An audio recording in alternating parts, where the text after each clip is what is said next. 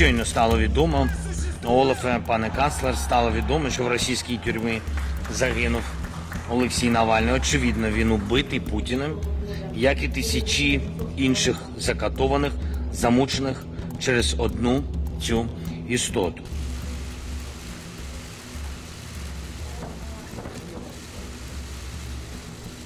той же серии, что и муниципальный фильтр. Просто возбуждение уголовного дела и фабри- сфабрикованный приговор. Alexei Nawalny wurde Opfer eines Angriffs mit einem chemischen Nervenkampfstoff der Novichok-Gruppe. Damit ist sicher, Alexei Nawalny ist Opfer eines Verbrechens.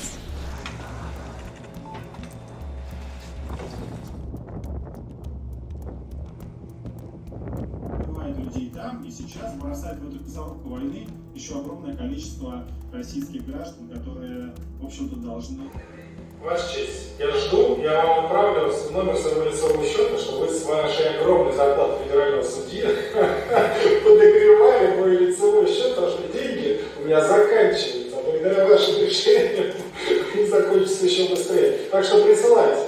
Артем Задович, вы тоже там скидываете всей зоны. 1986 года в селе Бутыни Одинцовского района Московской области, гражданин Российской Федерации, и полагает необходимо назначить Навальному для отбывания наказания с поведением колонии общего режима. В соответствии со статьей 72 Уголовного кодекса Российской